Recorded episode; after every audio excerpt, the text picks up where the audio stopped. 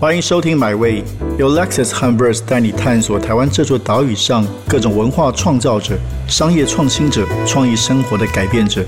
让我们系好安全带，前往最动听的文化故事，一起 Experience Amazing。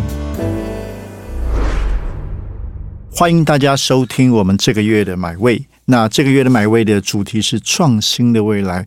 我想，创新在这几年的台湾是非常重要的一个议题。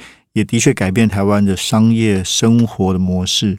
那在这个月的主题，邀请到我的好朋友是泛科学的创办人、总编辑郑国威先生。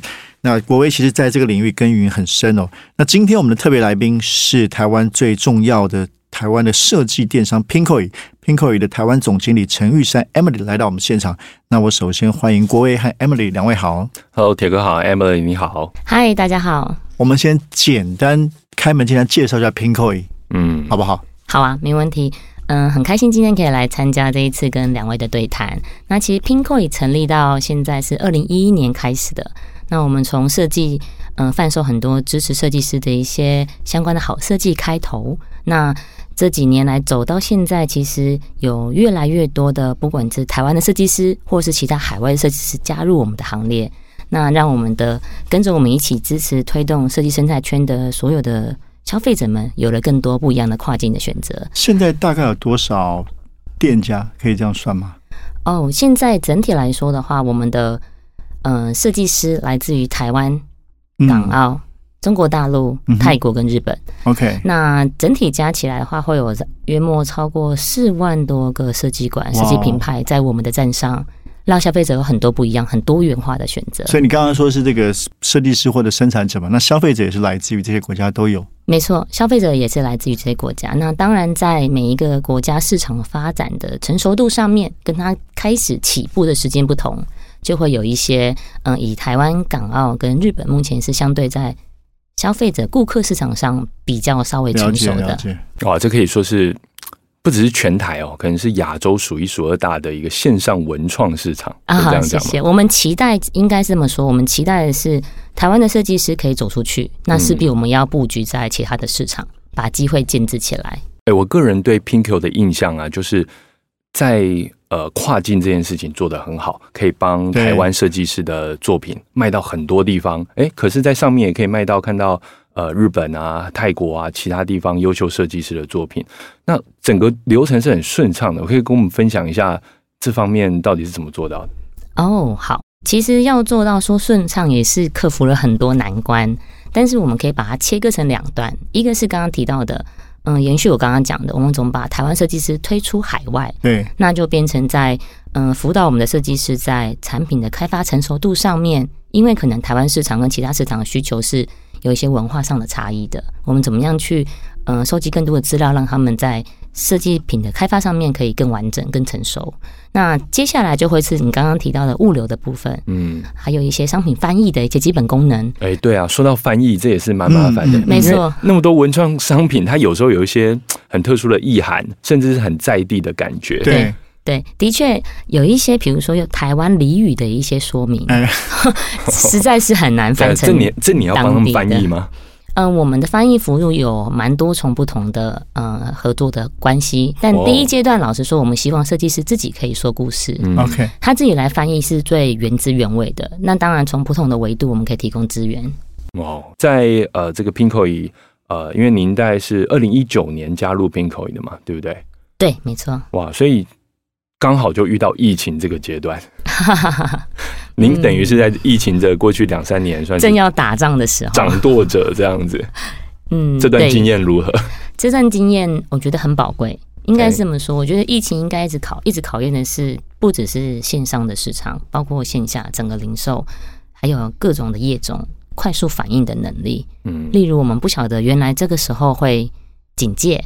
或者是这个时候突然物流就 shut down 了，有很多的紧急状况，可能你需要准备好很多的 plan B。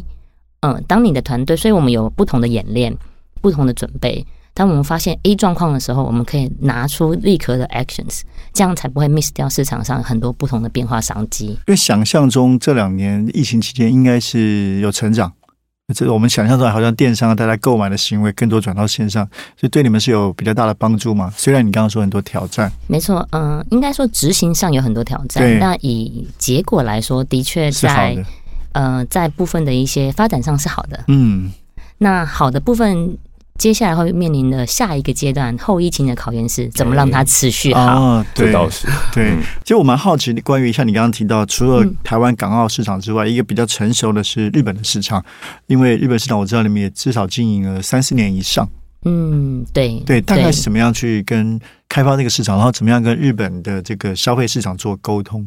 嗯，我记得我们应该是在一六年左右前后进入日本市场的，然后一直发展到现在。那其实日本市场很有趣，一样我们在五地的市场其实都会有来自于顾客的支持，跟来自于探索有没有很多的好设计师可以加入我们的行列。所以在日本上面也是，其实台日的关系相对的也有很多很密切的交流。所以我们第一阶段当然是挖掘很多日本的设计师，嗯嗯嗯，可以让台湾的消费者有更多的选择。嗯，打好这个底之后，我们也期待的是把很多台湾的好设计。推给日本的消费者，所以一路发展的过程当中，就比较是双向交流的关系，在建制这个市场发展。这中间有没有什么有趣的故事？比如说，哎，日本的设计师他发现，哎，台湾的消费者对他的评价如何？哦，嗯，当然我没有身在日本市场当地，这样讲可能只能从我的观察来分享。但是比较有趣的是，你会发现日本的消费者很支持台湾的品牌，哦，例如台湾的一些美妆。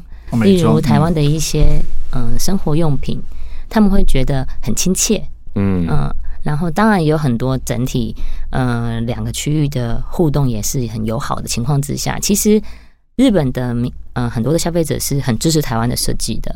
那反之，其实日本有很多的包括工艺、包括设计方面，其实台湾的呃消费者还是很喜欢的。例如有一些嗯手做的饰品哦，耳环，诸如此类的，都是。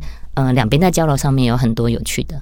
那回到台湾市场，像起码您在的这从一九年到现在，嗯，那当然放在更长的这个十年的拼购，你觉得台湾的消费市场，尤其是对文创商品设计品这块，有什么样的改变吗？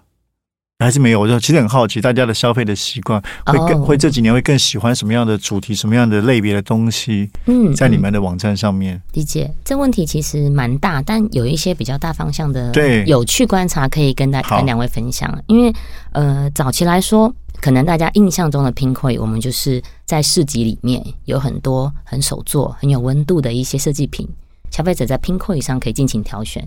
但接下来你会发现的是，随着我们其实不只是 Pinko，整个设计的生态圈都一直在推广，嗯，设计概念，推广生活美学这件事情之后，嗯，消费者意识不同了。对，他现在在追求设计美感，在追求他的生活美学上面，不只是单就一个饰品，或是一个小包包，或是一个配件，对，他反而会把这样的概念落实到他生活中的方方面面。这是我们观察到最多的变化。他现在不只是追求哦，这个设计品本身有有故事、有温度。他还期待的是它的实用性，还有跟他生活上的连接可以更紧密。哦，这个观察非常有意思。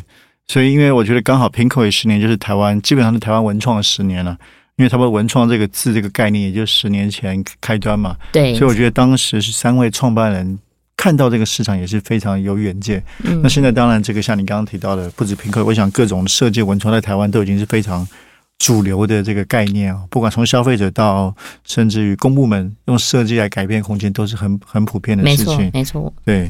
现在我们常在网呃这个网络上听到有人批评所谓什么华国美学啊，或者是就是那种呃让人感觉色调啊、色彩整个让人觉得很不舒服的一些，但是其实是我们很习惯的一些设计方式。那我发现大家对这个事情越来越敏锐了，嗯，大家越来越知道什么是。美的，好，但是同时也很强调实用性。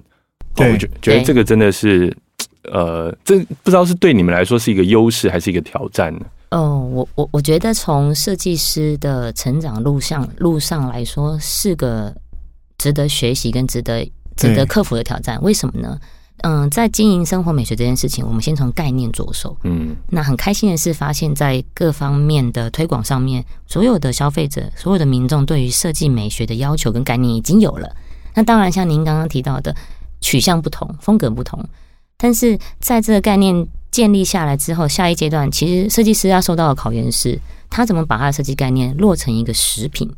那它的商品是具备可以重复使用，或者是它更能够在生活上面，在实用性上面更增更增添的，包括它的商品的 quality 也好，商品的品质也罢，都是我觉得对设计师来说很好的一个成长的路程。对，刚刚国威提这个，当然呃，比如我们 Verse 最近做了一系列的关于这个美学的报道，那有一些是之前比较争议的，像那个扫具。嗯，那不是说少句的时间，就是美感教育在推那个，对，引起很多的争议。那当然，我们也访问了相关的人，我觉得蛮有趣，就是说，对，就是最近美学开始有有意识，但是也引起了更多的讨论，就是说是，哎，譬如说，到底设计师以为的美学是不是就是真的最美的？是不是跟大众对？因为可能设计师会有他一定的对于美学对颜色的偏好。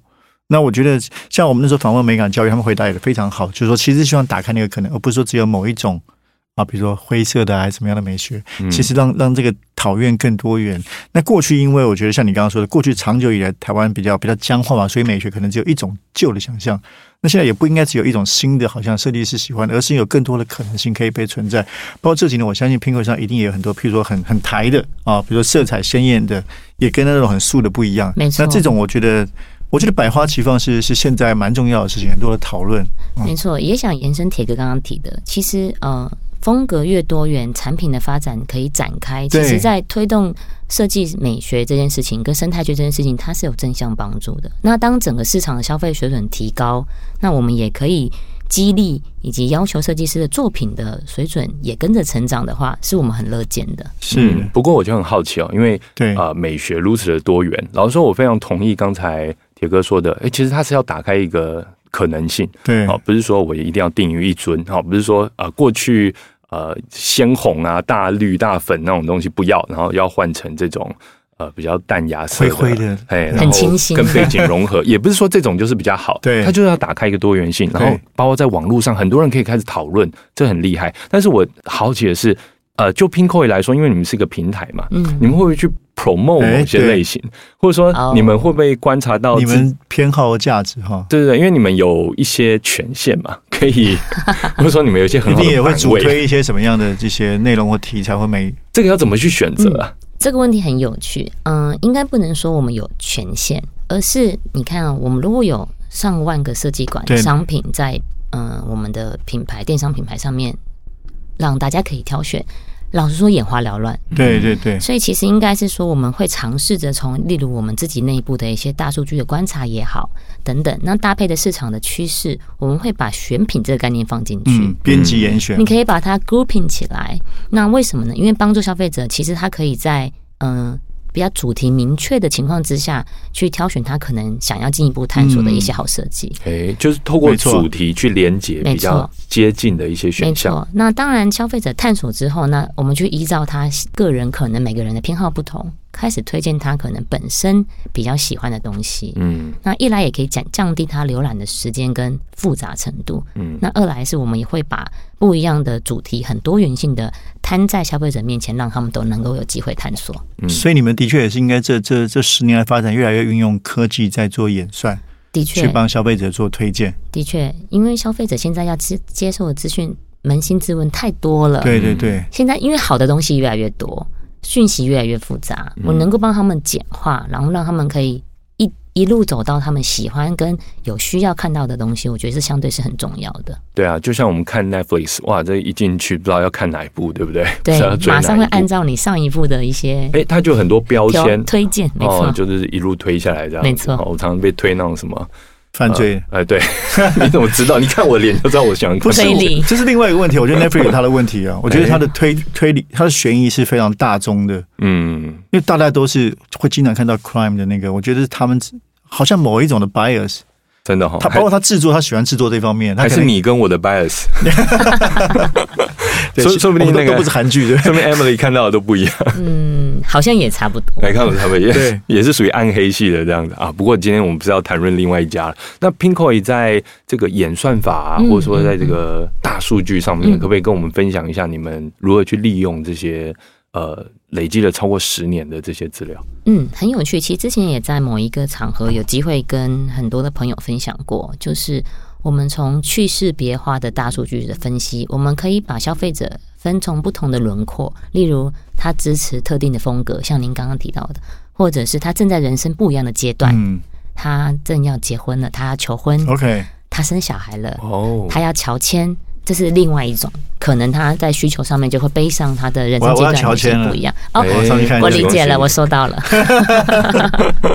那当然还有很有趣的是，Pinkoi 里面有一群很特别的存在，是意识形态的消费者。哎例如，他非常支持环保相关的商品。，OK，哦，无数的对，哦，就是他会希望能够无数的？呃，没有没有塑胶塑的胶的，对对，所以包括可能环保杯相关的一些可重复使用的一些器具用具等等，你会发现很多很有趣的嗯、主题，像又回到我们刚刚提到的，那我们怎么样可以用嗯、主题推荐的方式，把他们有关注的一些商品跟风格推动到他们眼前？嗯，了解。哎，那我想聊一个最新的话题，就是你们最新的动作。就 Pinkoi 在八月一号上线全新的平台 Pinkoi 群众募资。没错，那群众募资当然在过去几年，二零一四一五年在台湾也是一个越来越重要的一个风潮。那现在既有也有蛮多厉害的平台在，所以为什么你们还要做这个事情？嗯、这问题很有趣。我记得在呃我们群募这件事的发表会上面，也有很多记者朋友询肯问，定的哈，诶，为什么是现在？嗯，呃，那老实说，群募这样子的概念，其实它是另外一种消费的形态，嗯来支持我们的设计师。那的确有很多不一样的呃伙伴跟其他的平台都已经在做类似的服务。那为什么是现在？一来当然也是这个 idea 酝酿很久之后，我们现在准备好了。嗯哼，为什么说的准备好？因为我们期待是有很多的来自设计师的痛点，来自消费者的痛点，在 Pinkoi 现在要推出这个群目服务的时候，可以尽可能的优化跟被解决。所以我们花了很多时间在一些机制机制上的讨论，然后还有在系统上的建制，以及怎么样跟我们本来在支持的设计生态圈可以做很好的串联，做了比较多的探讨。那到现在我们觉得时机对了，所以就上线了这个活动。嗯，我自己想象是蛮合理的，因为很多群目的商品，它可能一开始在群目平台，但是后来等到它长期性的要生产，它就到 Pinkoi 去。嗯那为什么我不一开始就在 Pinkoi 群众募资？对我刚才我刚才理解你的意思，对，这其实是是顺理成章的。嗯本来苹果也是卖 product，但现在如果从前期就可以有不同的群众的支持设计师的概念，是不是这样？对你们来说，这个思考，嗯，的确，它是如果可以为设计师打开另外一种不一样跟消费者互动的路，我们觉得是很好的，是乐见的。嗯那刚刚提到的一些，或许我们在跟顾客体验上可以更好的，例如，其实很多在呃群目过程当中，你可能不一定认识这个品牌，但是我们现在是需要的是从设计师已经在 Pinko 有经营的品牌，哦，才来发起这样的群募活动。嗯。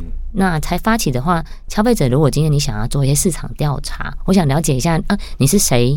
你在评价上面，或者是在顾客服务上面，哦，跟你原本产品现在已经在销售的状况长什么样子，它其实很一目了然的，所以安心感上面是建立的。是，那搭配我们本来的金流物流，整体来说的服务是更健全。所以那那假设我现在有东西要要我要来发送群目，那你们会跟其他平台提供什么样不一样的服务，或者你觉得有什么优势？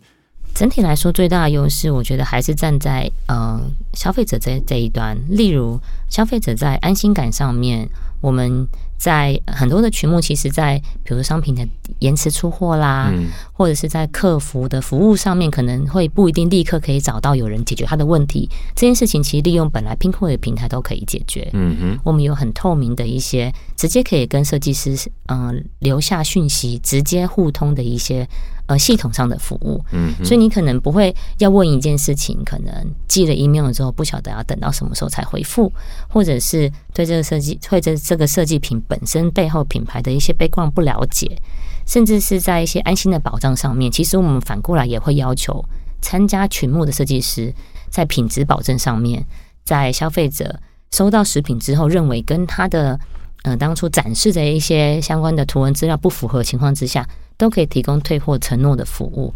以此类推，就让就是都是要让消费者买了之后，他会对这个体验很满意，对这个商品是很喜欢的。哦，其实国伟你们贵公司是不是也算是有 involve 在群目？应该说我们泛科自己很早的时候有想要做科学群目。哦哦，那时候是想要帮助一些科学家，哎，他们想要研究一些题材，但是没有经费嘛，所以那时候我们有开一个很短期的一个平台。后来发现台湾没有那么多案子，就把它收起来了。那现在我们的合作伙伴就是 Flying B 呢？对，我想说 Flying B 跟贵集团有点关系。那当然是啊，就是同同一起一起的做的伙伴。是是是。不过他们当然就跟 Pinko 也不太一样，Pinko 就是从。这个本来就是已经电商的角度出发，而且刚刚也有提到很棒的是无痛上架这件事，因为不用转移平台。那对设刚刚提到很多是对呃顾客的，但对设计师来设计师来说，比如说我们有很多额外的价值服务，比如说站内站外的一些广告推广，还有嗯刚刚提到的一些呃无痛上架的服务，其实在衔接上面都相对对设计师来说是比较有效率，而且比较方便的。不早说，我们 Verse 现在正在进行群众募资，进行第三年订阅 啊，请请大家多多支持。虽然晚一步没有在 Pinko，邀请大家多支持。对，那你们因为也提到说这个下一个十年想要瞄准的服务啊，是这个 Software as a Service 这方面，嗯，这个来听我们阐述一下。啊，这个问题其实很大，那它也是一个愿景。我们一直在想的是，嗯，怎么说呢？如果今天我们是从悲伤，怎么样优化消费者购物体验，跟怎么样让设计师可以好好的跟设计、跟我们的顾客说故事情况之下，建立了现在这样的机制。那接下来会不会我们可以在比较用科技数据的服务，提供更加值的，让设计师有不同的工具可以应用？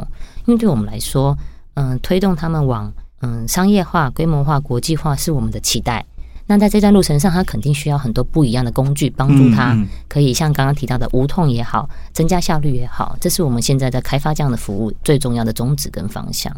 是，所以，呃，对你们来说，这个走过第一个十年嘛，从二零一一年到现在，然后在第二个十年，你在这个转换的时间加入了这个很重要的管理跟经营，嗯，所以接下来有什么样的计划或愿景？因为的确，苹果很早就在说，希望打造一个亚洲的设计生态圈。那除了今年的募资以外，那接下来两三年怎么？也许不一定具体的东西啊。你大概愿景方面，你们希望朝哪些方面发展？嗯嗯嗯，呃，我一样，同样从设计师的角度跟顾客角度来说，在设计师的角度上面，我们都会很期待的是，刚刚一直不断强调的，我们怎么把台湾的设计品牌带着它往国际发展。所以我们有很多不同的内部建制也好，商业策略也好，都是往帮台湾设计师推向海外这样子的策略在做经营。那从顾客端来说，我觉得很有趣，也带有一点感性。拼会在台湾的市场发展，当然相对是第一步。嗯，所以截至目前为止，超过十年了，有很多的消费者从她是一个少女逛市集加入我们，变少妇。嗯，对，一直直到她变成小资族，一直到她成立了家庭。我们发现，如果我可以跟这整个一路跟着我们成长的消费者一起长大，例如你会发现他的需求可能从一些文具、手账的。一些相关的小东西，一直到呃，买家电，对，还有很多居家布置，或者有一些亲子的一些不一样的东西。从买手账变买房了。